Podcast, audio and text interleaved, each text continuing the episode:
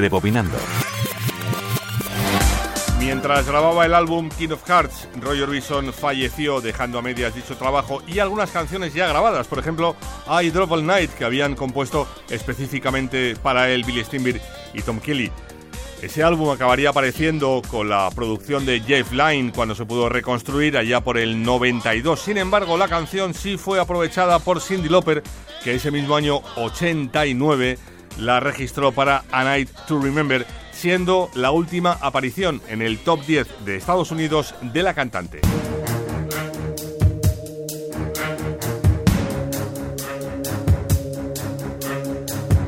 Manolo Castro, Radio 5, Todo Noticias.